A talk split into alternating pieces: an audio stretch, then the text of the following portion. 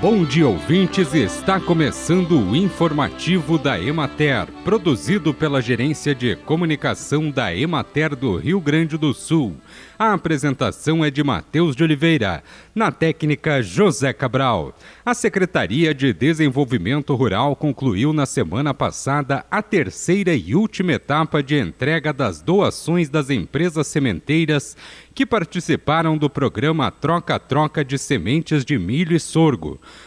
No total, 70 municípios receberam sementes, seja como reposição às perdas ou doação foram 1.105 sacas distribuídas como reposição e 4.551 como doação, totalizando 5.656 sacas entregues. O valor total da operação foi de R$ 2.122.256. A distribuição foi operacionalizada pela FETAG através dos sindicatos rurais de cada município. Na primeira etapa, foram contemplados produtores rurais de municípios que já participam do programa Troca-Troca de Sementes 2023-2024 e que tiveram perdas reconhecidas pelo levantamento da Emater.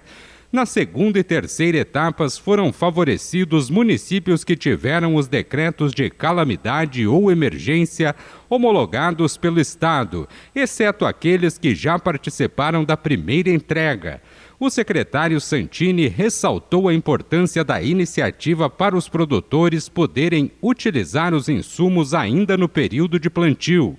Para ele, a medida é um esforço coletivo das sete empresas sementeiras que se prontificaram a realizar as doações do governo estadual, da FETAG e da Emater. O objetivo foi trabalhar de forma segura para que as sementes cheguem aos produtores.